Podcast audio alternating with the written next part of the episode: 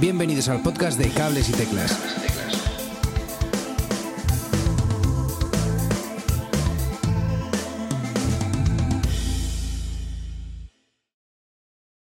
Hola y bienvenidos a un nuevo episodio de Cables y Teclas, ya sabéis, vuestro podcast semanal sobre, sobre música y tecnología. En el episodio de hoy hablamos con Marta Mansilla. ¿Qué tal, Marta? ¿Cómo estás?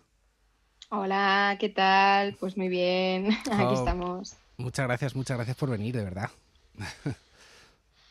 Eh, tenemos, Muchas también, gracias a vosotros. tenemos también por ahí a Manu Marcos. ¿Qué tal, amigo? Hola, muy buenas a todos. Qué guay estar aquí y qué guay conocer por fin a Marta, que hemos oído hablar muchas cositas y muy guays. Pues sí, sí, yo es que tengo, tengo la suerte de conocerla desde hace tiempo, pero es verdad que, que Manu no. Y, y la verdad es que teníamos un mogollón de ganas de que viniera Marta, que está presentando su último proyecto, MM Project, del que, del que ahora os, os hablaremos un poquillo más, pero por presentarla un poco a, a los que no la conocéis, eh, Marta es una flautista increíble que ha tocado bueno, con, con Rosalén, con El Canca, con María Pelae, eh, Jorge Pardo, Juan Parrilla, Pedro Gesto, eh, David Sancho, bueno, una locura, una locura. Y bueno, tras eh, grabar Acuarela de Paso en 2019 con Javi Sánchez, eh, se embarca en su propio proyecto que se llama MM Project y con el que presenta Peacemaker. Eh, Pe- ¿Peacemaker? Sí, Peacemaker, yo creo. Bueno, en, este proyecto participan David Sancho al piano y teclado, Jesús Caparrós al bajo, Alberto Brenes a la batería, Virginia Alves y Adwan al- a la voz y por supuesto Marta, Ma- Marta, Pan- oh, Marta Mansilla, perdón, como flautista y compositora de, todos los temas. Todo musicazas y musicazos del mundo del jazz aclamados y que, han tocado con gente muy, muy top. Eh, Marta, ¿cómo es tocar con músicos de este calibre? Pues, pues a ver, mm, o sea, es, es- es un honor y es un placer y es un aprendizaje todo el tiempo. O sea, realmente yo creo que, mm, que bueno, siempre he tenido la filosofía de que tocara con quien tocara, para mí es igual de importante. Creo que eso eh, es un punto, ¿no? de partida de, de- de- de como preparar las cosas y el cariño que le pones y la dedicación y, y la profesionalidad, ¿no? Si se puede decir también, así eh, me parece que es importante en todos los sentidos. de- da igual con quién estés y si es un garito o es un festival. Pero es verdad que de repente eh, tener la oportunidad de encontrarte con gente que, que son ya, pues bueno, pues artistas reconocidos, pues es, pues sí, es un gustazo, es un placer, son oportunidades, por supuesto, para la gente que somos menos conocida, como es mi caso, y joder, es un aprendizaje total. Así que nada, muy bien. Yo encantada, la verdad es que sí, las experiencias son increíbles. Bueno, y el resultado, la verdad es que es súper, súper bonito, la verdad. Eh, dice su web, y leo textualmente, un viaje por el jazz, soul, RB, desde el jazz de vanguardia que recuerda a Brad Meldau, Tigran de Bad Plus, eh, pasando por el soul y hip hop, más cercano a Erika Badu, Robert Glasper, eh, Anderson Paak, llegando a sonoridades más pop, incluso al estilo de, de Bon Iver y Sigur Rós. Vaya viaje, ¿no? ¿Cómo es tocar tantos palos y no perderse por el camino? Pues, pues tío, la verdad es que como soy súper ecléctica, al final creo que he cogido un poco de todo porque, porque escucho mucha, mucha música y de distintos estilos y, mm, y creo que al final eso se nota cuando tú compones y cuando tú haces eh, música de alguna manera todo lo que está en ti no sale de alguna manera, ¿no? Y, y- mm, y no tengo un estilo muy definido, ¿no? De, ah, bueno, esto es esto exactamente.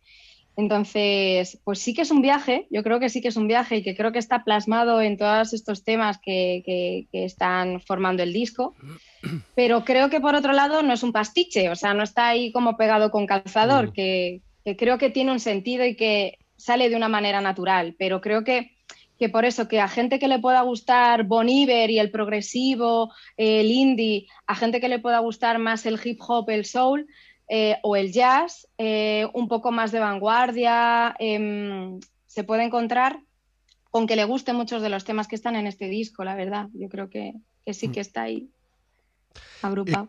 Que por cierto, los que eh, todavía no hayáis escuchado eh, este proyecto, entrar en Spotify, entrar en Amazon Music, lo que sea que tengáis y escucharlo, porque Marta, o sea, eh, una eh, enhorabuena, eh, es una auténtica pasada.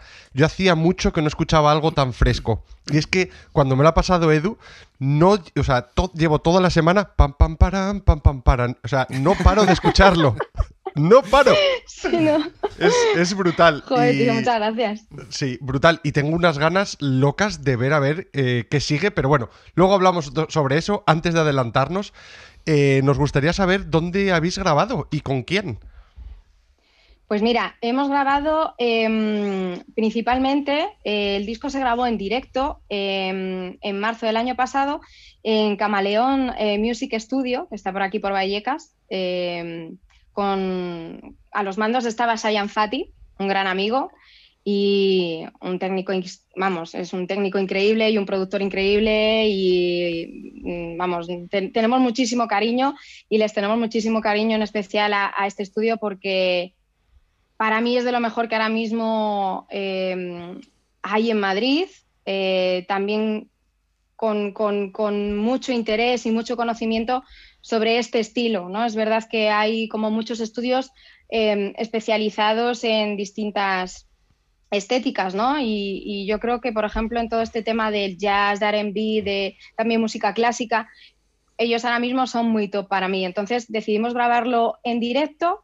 Em, hubo partes que no dieron tiempo eh, y tuvimos que terminarlas con Pablo Martín Jones, que ha sido el productor de mi disco con el que he terminado de configurar el, disco, por así decirlo, con un poco de postproducción y electrónica. Entonces, en este caso, Pablo se ha encargado de toda esta parte y terminamos de, grabar sobre todo algunos detallitos de flauta, y de recordings y algunas voces que no dieron tiempo en su estudio, en Mr. Jones Studio. Así que sí, yo estoy encantada. La verdad es que he tenido muchísima suerte, son amigos además y creo que, que han hecho un trabajo increíble. Y mm, has mencionado que lo habéis grabado en directo. También lo habéis tocado ya en directo, ¿no? Para el público, ¿verdad? Sí, eh, eso es. Lo hemos grabado en directo. Eh, bueno, o sea, quiero decir que para mí el concepto es tocar todos en directo, eh, poder tener cada uno su pecera, por si acaso a lo mejor hay que pinchar algo de alguien, vale, ok. Puedes hacer em, un pequeño recording después, pero como esa sensación de tocata, ¿no? De estar todos juntos tocando. Em, luego hemos ido presentando este proyecto, ya te digo, todos estos temas, aunque no eh, hubiese salido el disco todavía, eh, la verdad es que sí que hemos tenido oportunidad de hacer un streaming desde OFM también con las live sessions. Eh, en esta época de confinamiento y que, que, de repente había conciertos, que de repente no, eh, tuvimos la oportunidad de hacer una presentación en directo en streaming, eh, un poquito más reducida, eh, no todos los temas. Y luego hemos empezado a girar como este disco antes de sacarlo. Es una cosa como rara, ¿no? Pero mm, es verdad que mm, surgió con el tema que estabas comentando tú antes, con Candela, ¿no? Que de momento es el que está en Spotify, en YouTube y en todas las plataformas y con distinto material de lo que teníamos grabado hemos ido consiguiendo distintos bolos. Entonces era curioso porque era como presentarle a la gente eh, antes de que fuera a suceder ¿no? el disco como tal, los temas, ¿no? Eh, bueno, pues nos ha dado también como un margen para ir experimentando y también en este proceso ir añadiendo cosas de decir, ostras, esto funciona. Mm. Eh, pues aquí hemos añadido una parte, Vamos a terminar de grabarla, sobre todo en esta parte como de postproducción y electrónica y demás. Eh, hemos tenido como la oportunidad de, presentarlo, tocarlo y decir, ah, mira, aquí en esta parte se puede hacer esto, que a Qué veces... Guay. Qué guay. Bueno, no sé, ha, ha sido curioso, la verdad que sí, ha estado guay. Oye, y antes de seguir, eh, nos gustaría hacer un pequeño paréntesis, porque a lo mejor algunos de nuestros oyentes nos están escuchando y nos dicen, eh, joder, qué guay, o sea, Marta ha llegado, está creando sus propios temas, ha grabado con toda esta peña súper guay, pero nos gustaría saber un poco eh, en qué momento empezaste a, tocar la flauta, ¿no? En, ir un poco más hacia atrás. ¿Cuándo, ¿Cuándo, fue que empezaste y decidiste, empiezo a tocar la flauta? Pues a ver, yo empecé eh, a tocar la flauta con seis años. Eh, realmente, bueno, em, Sí, hace mucho, porque ya, tengo 38. No sé si debería decirlo o no, pero, pero bueno, o sea, es, hace un rato. Em, la verdad es que, bueno, eh, siempre he tenido mm, mucho amor hacia la música porque me lo han transmitido mis padres. Entonces, bueno, pues de pequeño al final siempre está un poco esto de, a ver, la niña que quiere hacer, ¿no? Yo que sé, a qué la apuntamos, ¿no? Y siempre ha estado como el baile, por un lado, y la música. Eh, me metieron en el conservatorio. Yo en esa época, como ya soy un poco vieja, pues ya te digo que tenías un curso de preparación en el que te dejaban ver como todos los instrumentos y luego ya elegías, ¿vale? Entonces, bueno, pues como cualquier niño, yo creo que llegas y dices, quiero tocar piano, guitarra o batería, ¿no? O sea, como en plan, yo eran mis opciones, hasta que de repente, pues, em, entró un profesor eh, a la clase, nos enseñó la flauta, yo creo que lo que me cautivó también fue su personalidad, porque era como un duende, ¿no? Mi, profesor Nacho, que ha sido luego un flautista que ha estado en distintos grupos eh, conocidos, así profesionalmente fuera de lo que es eh, las clases y tal. Y yo me enamoré, me enamoré como un poco de todo, ¿no? Porque tampoco cuando eres pequeño, por lo que te decides son muchas cosas, ¿no? Y empecé por la flauta, sí, o sea, tampoco tiene ningún misterio, ninguna magia, más que, ostras, yo para mí ese tipo era como un duende con unas rastas hasta el culo, eh, que llegó tocando la flauta, tal, no sé qué, y dije, Buah, no me des piano, ¿eh? No me des piano que quiero flauta. Y no, hombre, no, tal. Entonces, bueno, pues yo empecé en el conservatorio hace mucho tiempo, sí. Qué bueno. y bueno. Estoy contenta con la decisión, ¿eh? quiero decir. que nosotros. Hombre, y nosotros, efectivamente. Pero supongo que, eh, claro, pues empezaste con los, eh, a los seis años y, bueno, al cabo de, unos añitos, supongo que llegaría un momento y dirías, eh, ¿sabes qué? Mm, me voy a dedicar a esto. Esto va a ser mi futuro, ¿no? Bueno, ¿Hay un momento de inflexión ahí o cómo, cómo, cómo, llegaste a ser, a, a ser eso? A ver, es verdad que cuando tú empiezas en el conservatorio y demás, hay un punto en el que la exigencia es tal que mm. o, parece que va la cosa como en serio, o sea, como en plan de, ostras, eh, me ocupa tanto tiempo como para que eh, esto tenga una importancia en mi vida, ¿no? O va teniendo una, una dirección o mm, bueno, pues vas pasando de curso, vas pasando de grado, tú también te vas haciendo mayor, porque ten en cuenta que empiezas casi con el cole y cuando terminas, terminas casi cuando has terminado una carrera. O sea, es, la, música eh, a nivel de conservatorio y, estos grados es muy longeva, ¿no? O sea, es como muy larga. Entonces, es una cosa que yo creo que vas madurando y vas aprendiendo y hay un punto, yo creo que de inflexión que a lo mejor todos hemos vivido cuando ya tienes más madurez, de decir, o lo dejo y esto me gusta, eh, porque ocupa demasiado tiempo, exige muchísimo.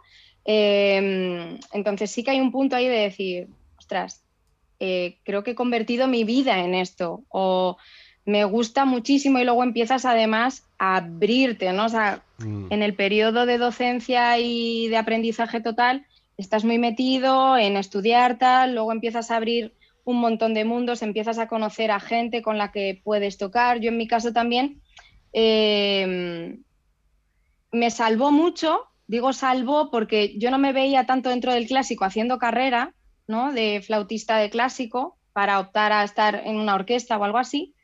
Me salvó mucho el, el tener muchos amigos que me contagiaron em, de de la música jazz, de estudiar otras cosas, de música moderna, de ver que había posibilidades donde estudiar todo esto, de tener muchos colegas que tocaban fuera del conservatorio y entonces eh, poder quedar con ellos para hacer jam sessions, para empezar a, bueno, sin tener una partitura delante, a ver qué puedes hacer. O sea, hmm. siempre, ya te digo, que, mi pasión ha sido la música y, escuchar mucha música distinta que no sea mm, algo ortodoxo, ¿no? O sea, y y yo creo que hay un punto en el que dije, mm, pues parece que solo estoy haciendo esto, ¿no? Y es verdad que he probado a currar, o sea, no, no, no voy a mentir, he currado de todo, porque bueno, yo me independicé más o menos pronto, tenía 22 años, eh, la música en ese momento todavía estaba terminando de estudiar, no me daba lo suficiente, me he currando, haciendo de todo muchísimo tiempo.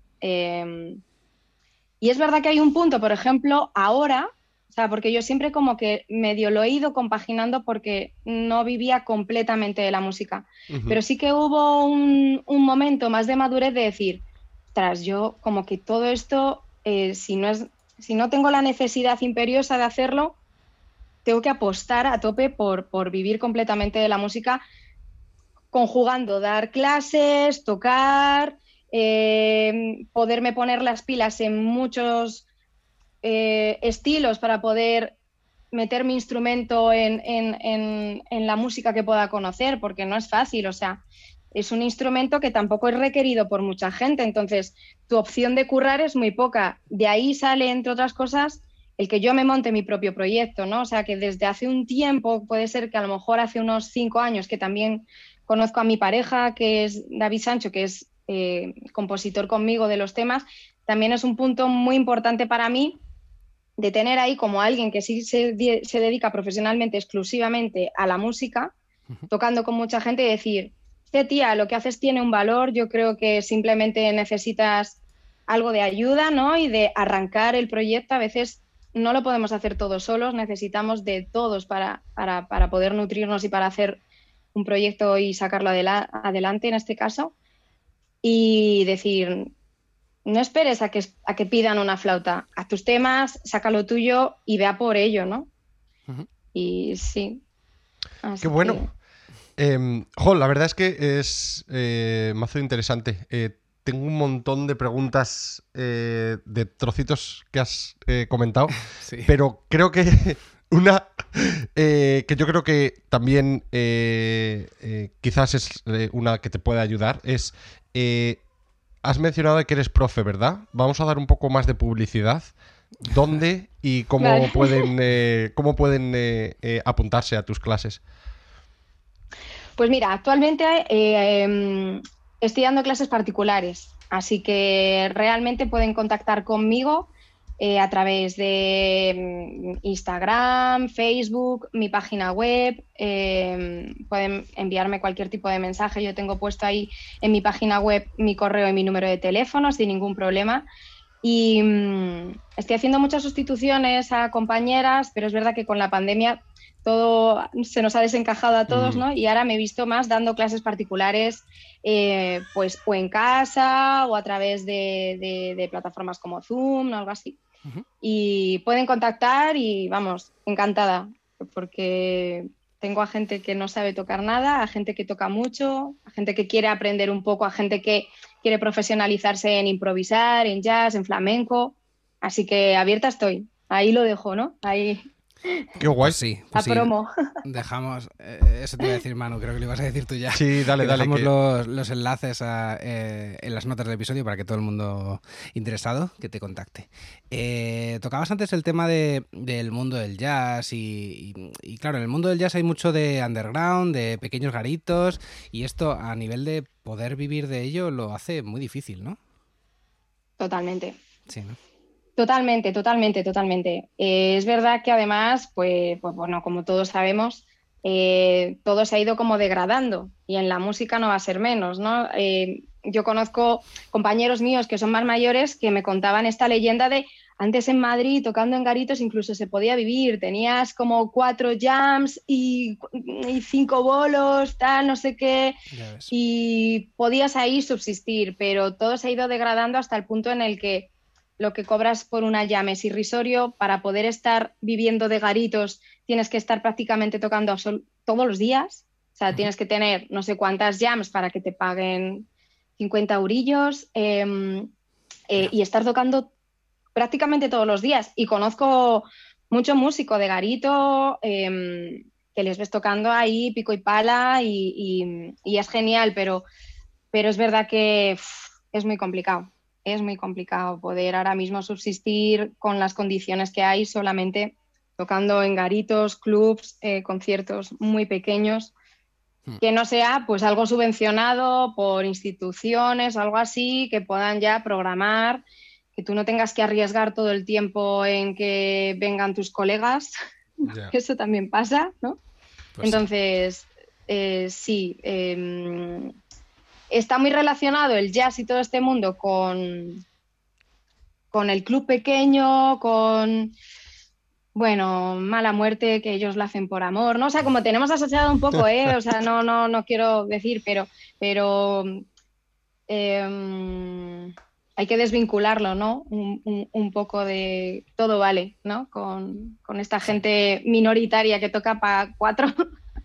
Pues sí. ya no son, no son tan para cuatro, ¿eh? Que luego vas a festivales y tal y te das cuenta de que hay mucha gente que demanda eso. Y... Totalmente.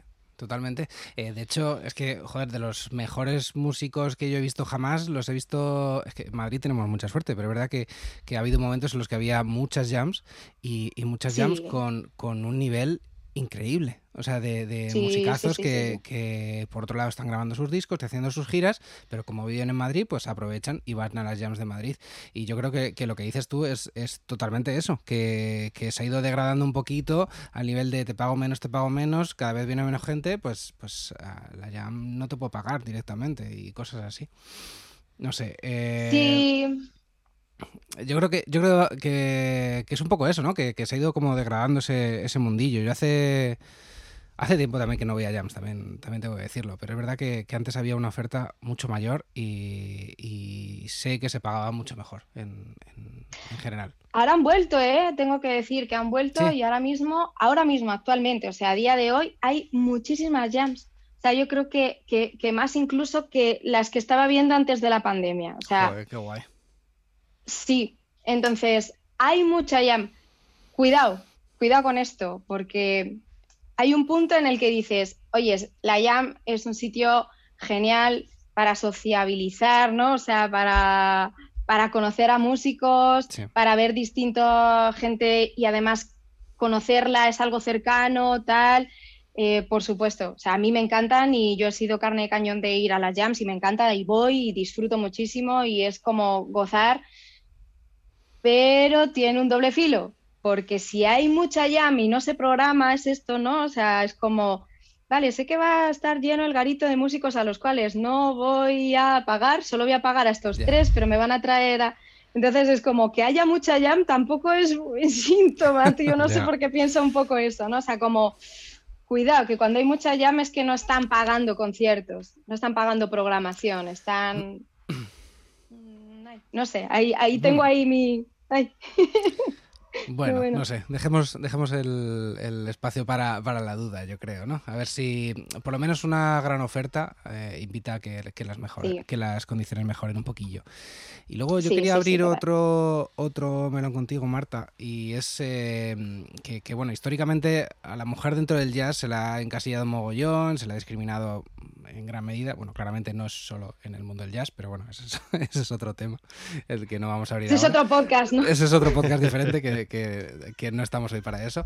Y, es que es algo que, vivimos hoy en día. Yo tengo un montón de amigos músicos, eh, pero muchas menos amigas eh, músicos dentro, de, dentro del jazz. Además, eh, la mayoría de ellas son cantantes y no tocan ningún otro instrumento. no, sé, no sé cómo ves tú esto. ¿A qué crees que se puede deber? Pues, em, a ver, yo creo que en, porcentaje todavía en la música, primero, o sea, a niveles generales, hay muchas menos mujeres que, hombres. Esto es así, ¿no? Pero es mm. verdad que yo sí que em, me daba cuenta de una cosa y muchas veces em, lo he compartido con, con compañeros y compañeras, que dentro de la música clásica yo creo que hay más un porcentaje más igualitario de gente que tú puedas ver en una orquesta, mujeres y hombres, ¿no? Si, no sé, de repente tú recapacitas y quizás eh, al ser intérprete, ¿vale? Creo que un intérprete es un ejecutante, tengo que estudiar, tal. No sé, hay como más, mm, más equilibrio, por lo menos, aunque hay desigualdad, ¿eh? O sea, pero creo que está un poco la cosa eh, un poco más ajustada. En, todo esto de la música moderna, del jazz, de, Em, otros estilos, es algo que realmente ha sido como un mundo muy de los hombres. Y hay mucha más testosterona. En el caso del jazz yo lo puedo ver porque también hay, no nos olvidemos, o sea, es compartir, ¿no? Y es precioso, pero también hay una parte de competencia, ¿no? Y, y parece que la mujer era la que tenía como este papel de conquistar cantando, mm, le daba Mm. sensualidad a la cosa, ¿no? O sea, como esta onda y luego el resto estaban un poco para, voy a hacer un solo, y ahora voy a hacer un solo y tal, ¿no? O sea, que al final hay un poco de esto y entonces al final creo que es un mundo que, que de alguna manera ha sido como ocupado por los hombres, aparte de que, bueno, o sea, lo que no vamos a hablar es eso, ¿no? De que casi todo está ocupado por hombres. Sí. Entonces es verdad que hay pocas mujeres cada vez más, la verdad es que eh, esto está cambiando y me alegro muchísimo, que aparte de ser cantantes, que tengo muchísimas compañeras que cantan, que lo hacen increíble, pero es verdad que no se, se, se acostumbra a ver gente instrumentista dentro del mundo del jazz o de música moderna, ¿no? Ujú. Y tampoco ha habido referentes, entonces creo que es muy importante dar a conocer y a ver todas estas personas que lideran sus proyectos, que componen o que son parte de una banda, que son mujeres, ¿no? Y, y que haya estos referentes, ¿no? Para las nuevas generaciones. Entonces, bueno, ahí estamos en el camino, pero pues como todo, pues es un poco demostrar tu valía un poco más, ¿sabes? O sea, es como siempre hay ese plus, ¿no? De, ah, esta chica que toca la flauta, ¿qué tal? A ver, ¿no? Hmm. Y... Pero sí, sí, sí. Ahí está. Y, y tú que eres profe, desde tu experiencia, ¿dirías que, que tienes más alumnos que alumnas ahora mismo? No, la verdad es que ahora está la cosa igualita, o sea, no sé, como bastante igual. Sí. Mm, sí, ahora mismo sí, en cuanto a alumnos, eh, está bastante eh, igual. Es verdad que la flauta, no sé por qué, curiosamente es un instrumento que en proporción también hay muchas mujeres que tocan la flauta travesera. O sea, Vale. yo creo que puede, puede ser uno de los instrumentos que quizás a lo mejor si, si, si, si hiciéramos un estudio en proporción de cuántas mujeres estudian flauta y cuántos hombres, hay bastantes mujeres flautistas. De hecho, de hecho, bueno, o sea, ya que, que estoy aprovecho, ¿no? Que es verdad que, que es curioso que, que justo hablando esto de sacar proyectos y tal, y como es un instrumento un poco eh, fuera de lo común en ese sentido, de que no está en toda la música. Qué curioso que justo ahora hay muchos proyectos de, liderados por flautistas, mujeres, ¿no? O sea, que se me ocurre María Toro, que es gran amiga mía, está eh, también Trinidad Jiménez, Carmen Vela, yo, o sea, como que de repente está Clara Gallardo también, o sea, cinco flautistas, María Gil, que es de Valencia, pero o, o- o será que yo también de repente tengo como mucha más conexión porque Mm. son las co- conozco, ¿no? Porque son parte de mi instrumento, ¿no? Y tocan mi instrumento. Pero hemos salido como ahí a la vez a decir, se acabó, se acabó el tiempo de la flauta, hay que ponerse serias, hay que sacar proyectos. Sí, sí, sí. Así que bueno, eh, está guay porque además somos todos chicas, o sea que bueno, ahí, ahí hay buen referente dentro de la flauta. Qué guay, qué guay. Joder, pues sí. Y a tus alumnos en general, ¿cómo, eh, cómo les ves? ¿Crees que eh, ven lo de tocar como algo a lo que se van a dedicar en el futuro? ¿O les ves que, que bueno, que sí, pero no, vamos a dejar que pase el tiempo y a ver qué pasa? He tenido un poco de todo. La verdad es que he tenido un poco claro. de todo. Sí. Eh, es verdad que eh, mm, alguien que se apunta a nivel particular, yo lo entiendo, eso porque quieres especializarte en algo o porque quieres empezar a aprender. Entonces tengo muchos alumnos que es muy pronto, yo lo veo que, que o bien son pequeñitos y no se sabe de momento, o son mayores y lo hacen como un hobby, ¿no? Entonces, tengo muchos alumnos que sí que lo hacen un poco por siempre he querido tocar la flauta, pero no me voy a dedicar profesionalmente. Luego tengo otro sector que sí que es pues, gente que ya está profesionalizada y mira, siempre he estado metida dentro de una partitura, quiero empezar a tocar fuera de esta partitura, a ver qué podemos hacer, porque a lo mejor no me quiero meter en tener que sacarme eh, una serie de asignaturas si me apunto a una academia o tal, entonces ven algo muy específico conmigo, ¿no? Entonces, está ahí la cosa, está ahí la cosa. Bueno, eh, yo creo que es normal, ¿no? Que a todos nos ha pasado un poquillo cuando, cuando empezamos, que veíamos gente alrededor que, que veías que estaban a tope y que lo iban a petar y gente que lo tenía un poco más como, como más descuidado, ¿no? Y, y tú que tienes mogollón de experiencia, ¿qué, ¿qué consejo le darías a alguien que empieza a tocar?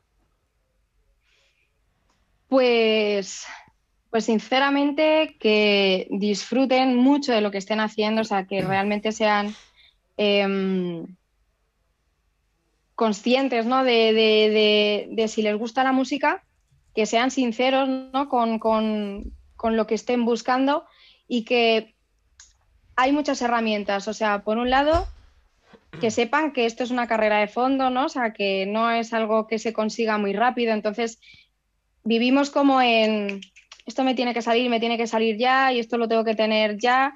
Y es verdad que los instrumentos necesitan de mucho tiempo. Yo eso sí lo he visto en los alumnos, sobre todo mm. más jóvenes, que necesitan una, una cantidad de resultado inmediato mucho más alto de lo que nosotros necesitábamos o teníamos mucha más paciencia para decir, bueno, pues me pongo y me pongo y me saldrá y estudio y estudio y me saldrá y tal. Y, y ahora tiene que ser todo más en el momento. Entonces, paciencia, yo les diría paciencia eh, si te gusta, besa por ello, sé consciente, dale amor, o sea, estás al final haciendo algo muy bonito que yo creo que, que, va a formar tu persona y que tienes las herramientas suficientes ahora como para además elegir qué es lo que quieres hacer. Lo bueno también de esta época es que, joder, yo me estoy encontrando con mucha gente que, que enseguida quiere producir, eh, está mucho más metido en muchos más ámbitos de la música que no solamente tocar un instrumento y especializarse en tocar un instrumento. Entonces,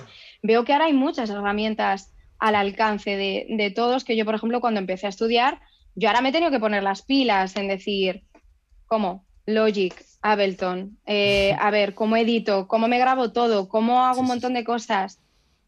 Que, ahora yo veo a la gente como mucho más ávida y con muchos más conocimientos ¿no? para esto. Entonces, encuentra lo que te guste porque si lo sientes, no vas a dejarlo, ¿no? Y vas a ir ahí como a por todas siempre.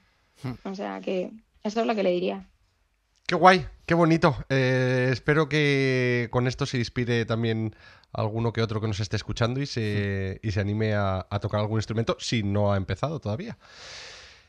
También antes eh, ha sido un, inciso pequeñito eh, y antes de volver al eh, proyecto M, M queríamos comentar que nos ha contado un pajarito que hay otro proyecto llamado el proyecto MIR y nos ah. gustaría que nos contases un poquito de qué, de qué fue el proyecto. Pues el proyecto MIR eh, en un principio, cuando yo estuve trabajando en el, hospital, pertenecía a la Asociación Música en Vena, ¿vale?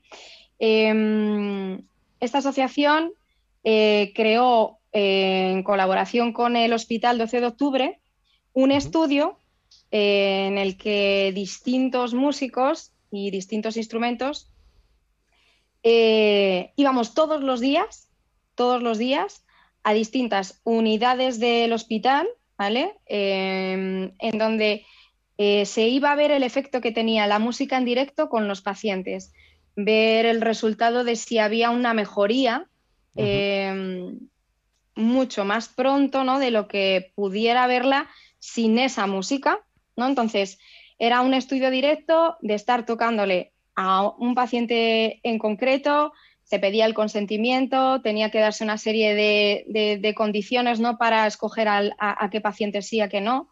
Yo me especialicé sobre todo en, la UCI. Yo estuve eh, tocando para enfermos en, la planta de, UCI, de, la, UCI, ya UCI normal y UCI de politrauma, que es toda la gente que viene con accidentes de tráfico, em, bueno, este, este tipo de pacientes bastante críticos. Em, también en neonatos. Em, estuvimos también en rehabilitación eh, del, suelo del suelo pélvico, en oncología.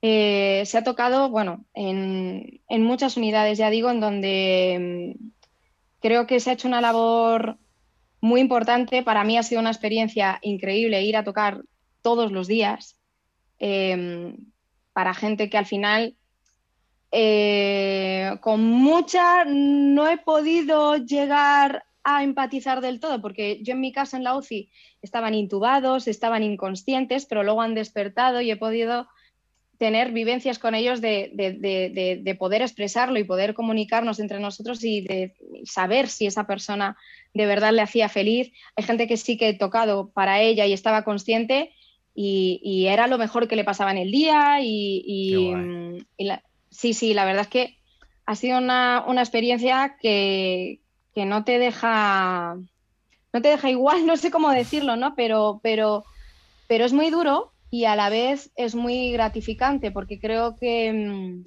te liberas de cualquier eh, añadido a la música en el sentido de mm, perfección, eh, mm, no sé, em, no sé, hay veces que tocamos y no somos conscientes de todo lo que está pensando nuestra cabeza, ¿no? en ese momento, ¿no? De, todo lo que pones en marcha cuando tú estás tocando. Y es verdad que aquí yo sí que sentía personalmente, ¿eh? yo no sé el resto de mis compañeros, que, que yo como que me liberaba de todo y me tenía como que abrir en canal a lo que esa persona estaba sintiendo, a lo que me pedían en ese momento y, y buscar no impresionar, no buscar un efecto de nada, ¿no? O sea, sino acompañar a esa persona en el sentimiento ¿no? de, que, estaba experimentando. Hay veces que querían llorar y, te pedían cosas para llorar y liberarse y desahogarse. Hay veces que querían estar más alegres y tenías que estar eh, para animar, ¿no? para generar cosas. Entonces también la capacidad de buscar recursos eh, es muy alta, ¿no? De repente y de indagar ahí un poco qué pasa de, eh, con la música, ¿no? Hacia dónde nos lleva. Y es que creo que es, o sea, es una herramienta brutal en ese sentido. O sea, sí, sí. Qué profesión más bonita a veces, ¿verdad? Eh, puede ser muy dura, como hablábamos antes del jazz underground, que pues eso, que hay que recorrer clubs, no sé qué, pero luego, por ejemplo, esto que, qué bonito es. Em, qué pasada. Em, vale, eh, mm, vamos a hacer la pregunta que me llevo preguntando desde que empecé a escuchar el proyecto MM y es, ¿cuándo podemos escuchar el resto? Porque tenemos ya Candela, pero ¿cuándo viene el resto? ¿Cuándo el resto no? Pues mira, eh, puedo decir que ya tengo el máster, ya está enviado a fábrica realmente. Así que muy pronto, ¿vale? Puedo decir que a nivel digital, a nivel plataformas digitales y demás, em, voy a ir subiéndolo poco a poco. Eh, hemos grabado dos vídeos en Camaleón también, junto a Noah Sey y Paula Cánovas, que la conocéis porque es integrante de Hermana Furia, mm. eh, que les habéis tenido hace poco. Sí, sí, sí. Y, y nada, y vamos a sacar dos vídeos con dos singles nuevos. Uno se llama Alma y otro se llama Pacemaker, que es el, el tema que da título al disco.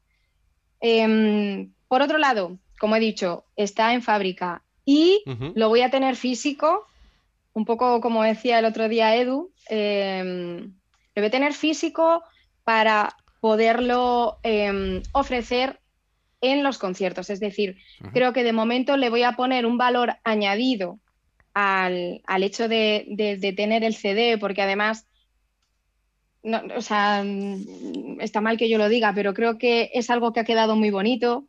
Eh, mm. Para mí hay una parte súper importante en el diseño que, se ha plasmado y es refleja un poco todo lo que yo quería con este primer disco que hago a mi nombre. La diseñadora es Alba Pérez y mm, ya, ya ha sabido perfectamente reflejar un poco mi mundo, ¿no? Entonces, solamente con entretenerte en ver todos los dibujos del CD, aunque no tengas dónde reproducirlo, te merece la pena ya. es verdad.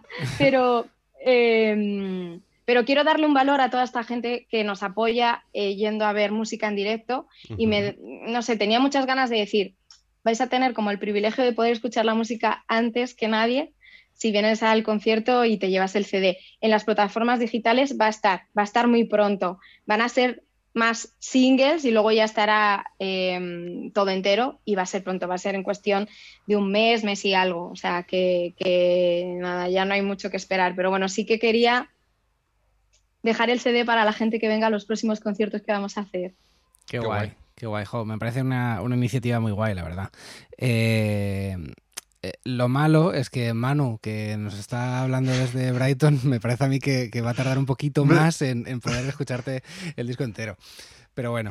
Pero se puede mandar, ¿eh? Tú dame la dirección que lo mandamos a cualquier parte, ¿eh? Literalmente justo lo que estaba pensando. Digo, eh, le tengo que decir luego a Edu después del podcast que, oye, que si va o que si lo compra o lo que sea, que me mande uno para acá. Porque tengo unas ganas locas. Bueno, y para los afortunados que estamos en España, nunca pensé que iba a decir esto. los afortunados que estamos en España, eh, ¿cuándo te vamos a poder ir a ver a conciertos? Tengo por aquí apuntado que en nada, el día 10.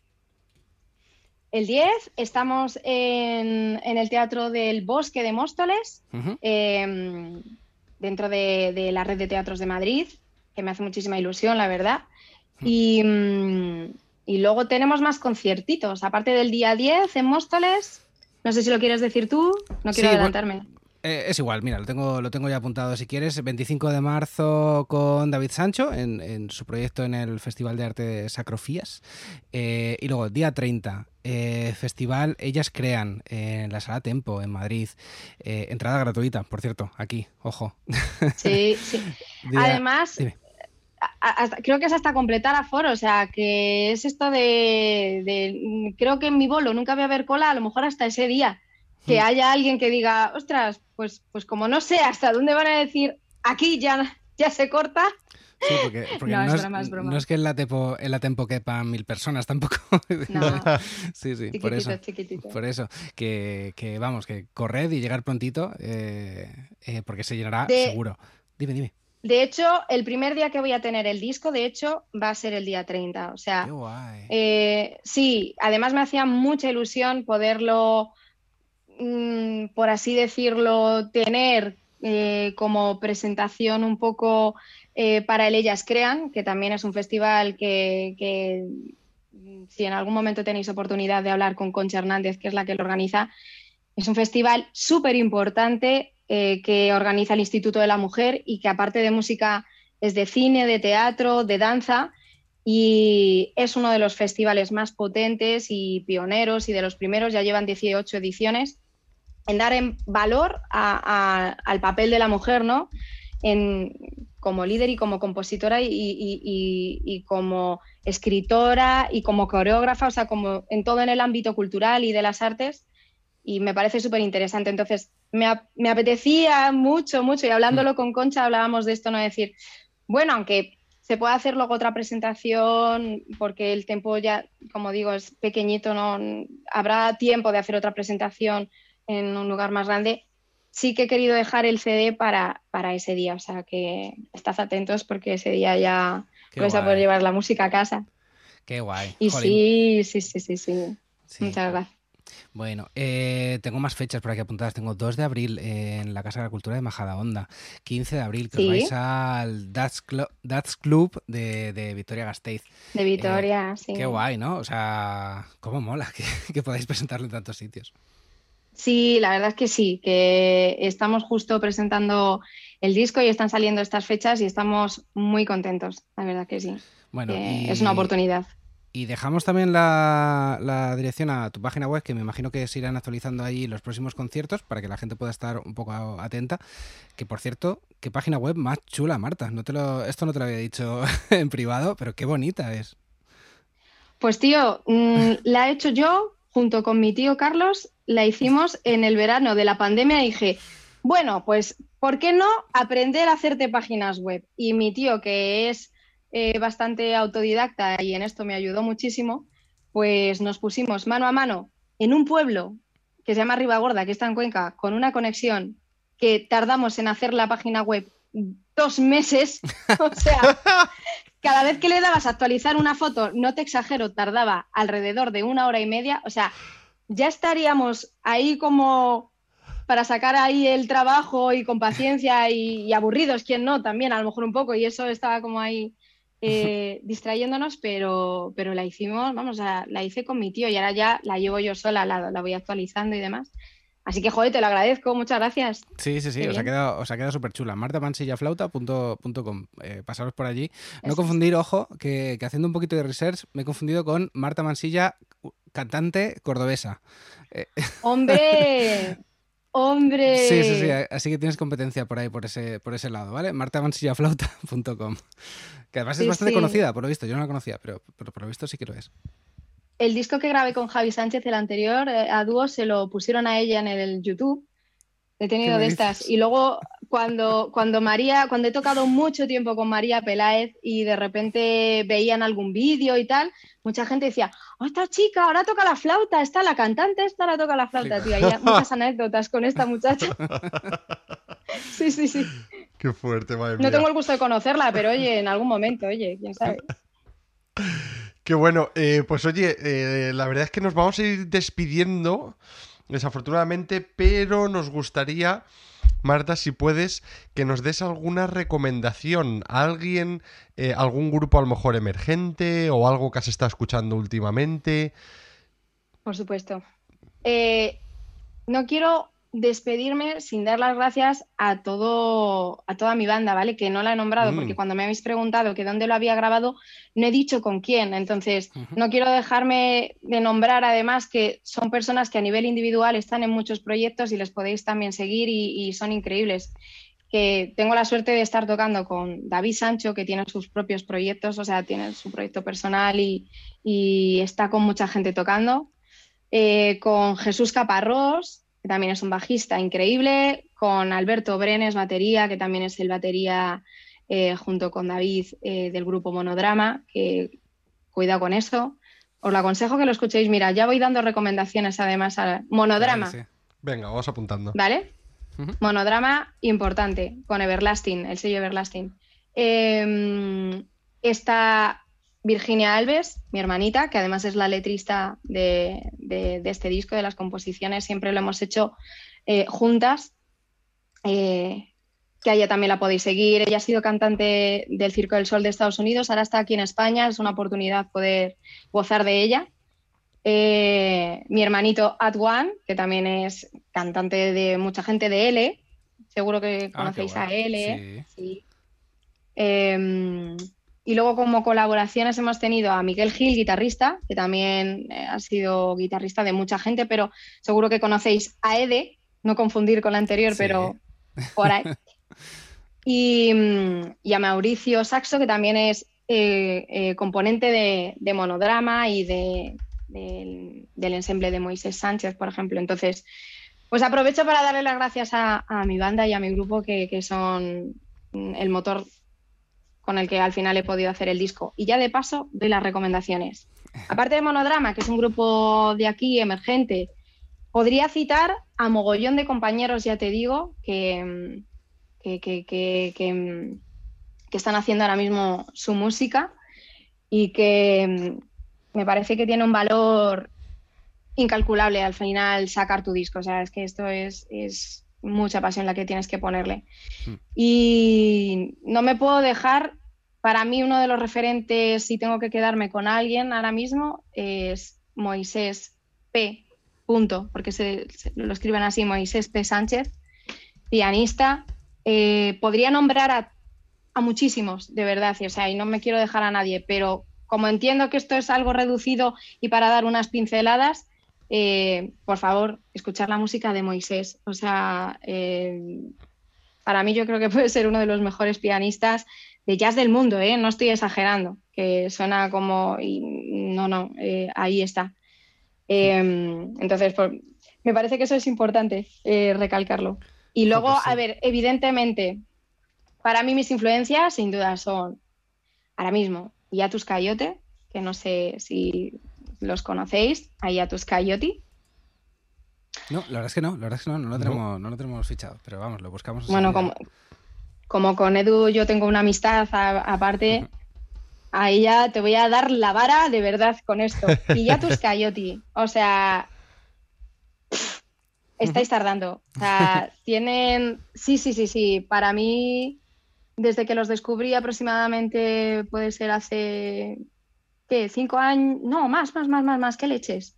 es que han tardado, se ha prolongado mucho la sacada de un disco con el siguiente, ¿no? Y, pero los conozco hace mucho ya, quizás a lo mejor ya puede ser que ocho años o nueve, y una banda súper recomendable, y a tus Coyote, más.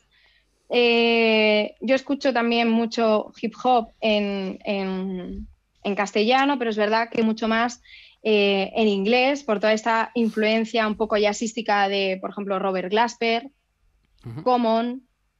Eh, hay un disco, bueno, de hecho, Robert Glasper acaba de sacar el Black Radio 3. hay Black Radio 1, 2 y 3.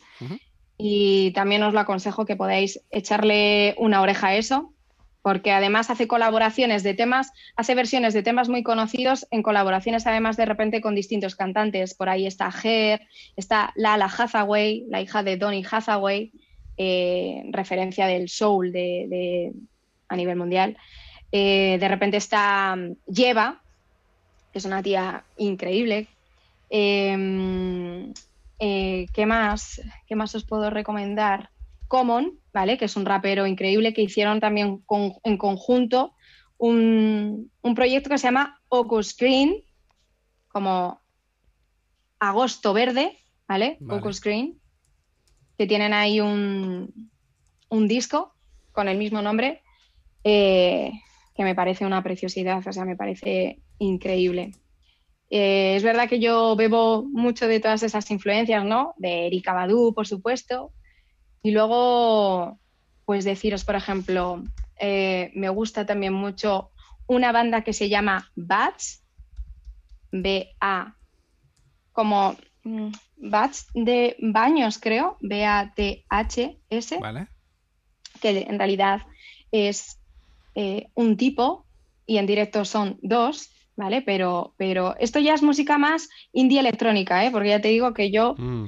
Em, Qué guay.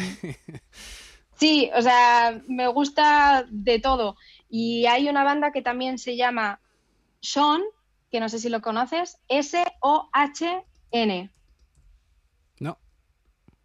Madre mía, nos vamos a ir de aquí con una lista de, música pendiente, Manu. ¿Cómo lo ves? No, qué guay. Brutal, tengo unas ganas ya de, eh, poner a. para empezar a Moisés, que no lo conozco. Pues, pues, mm, pues es una maravilla. O sea, yo creo que os va a gustar muchísimo.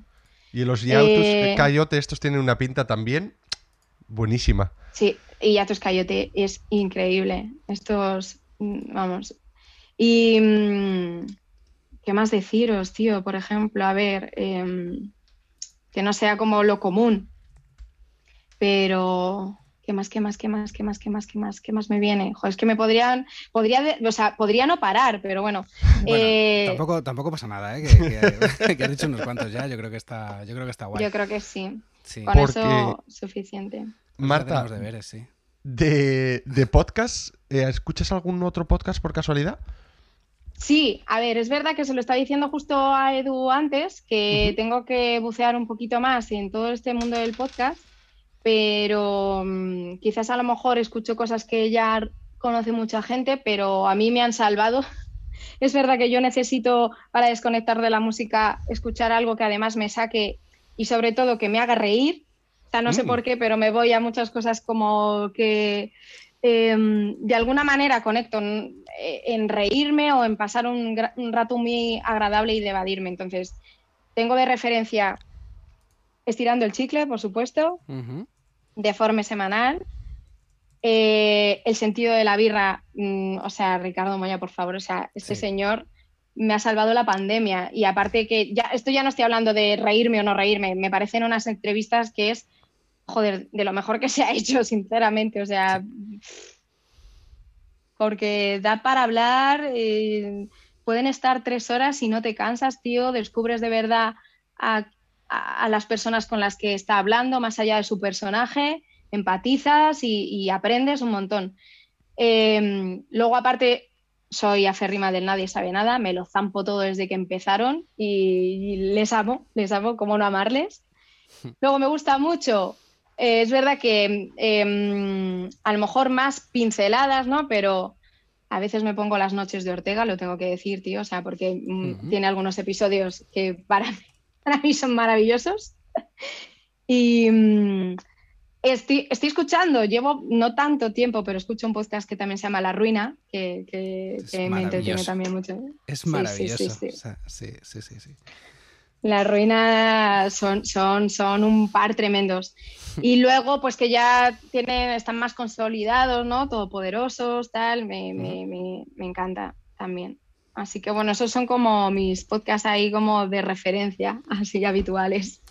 Pues fíjate que, hay mucha gente con la que hemos hablado aquí en, el podcast que, se les ha visto un poquillo el plumero que no escuchaban mucho podcast y estoy seguro que si es que si escuchasen algunos de los de la lista que has pasado, estoy seguro que, empezaban a engancharse, porque son, son muchas veces el motivo por el que te pones a escuchar podcast. Eh, o sea, yo creo que empecé también con el mm. Nadie sabe nada o, algo así, por ahí fue. Y, hace poco descubrí la ruina y desde que lo he descubierto, o sea, ha sido como, madre mía, pero, pero ¿dónde estabais? Es que me. O sea, vamos, maravilla, maravilla. Y luego estirando el chicle, que lo empecé a escuchar, eh, yo creo durante la pandemia, me quiere sonar. Eh, sí, sí, sí. Joder, coincidimos en, en, mogollón, Marta, qué guay. sí, sí, sí, sí, que bastante, muy bien, muy bien, muy bien.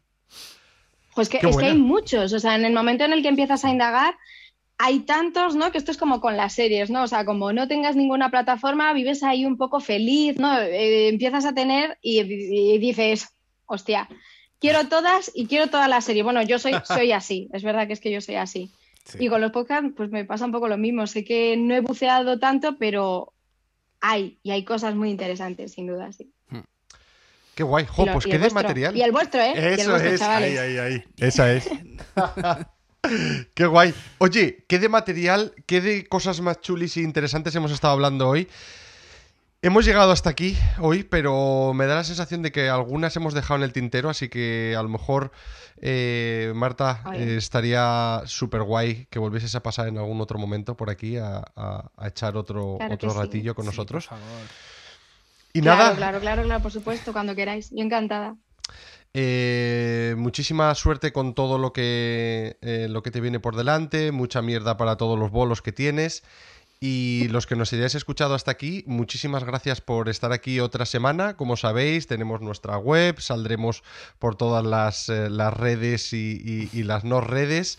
tenemos también mm. merchan y demás. Así que bueno, em, nada, nos escuchamos en el próximo episodio. Hasta otra. Adiós. Chao. Hasta aquí el programa de hoy. Si te has quedado con ganas de más, suscríbete en las plataformas de podcast habituales. Y puedes seguirme en Twitter en arroba cables y teclas.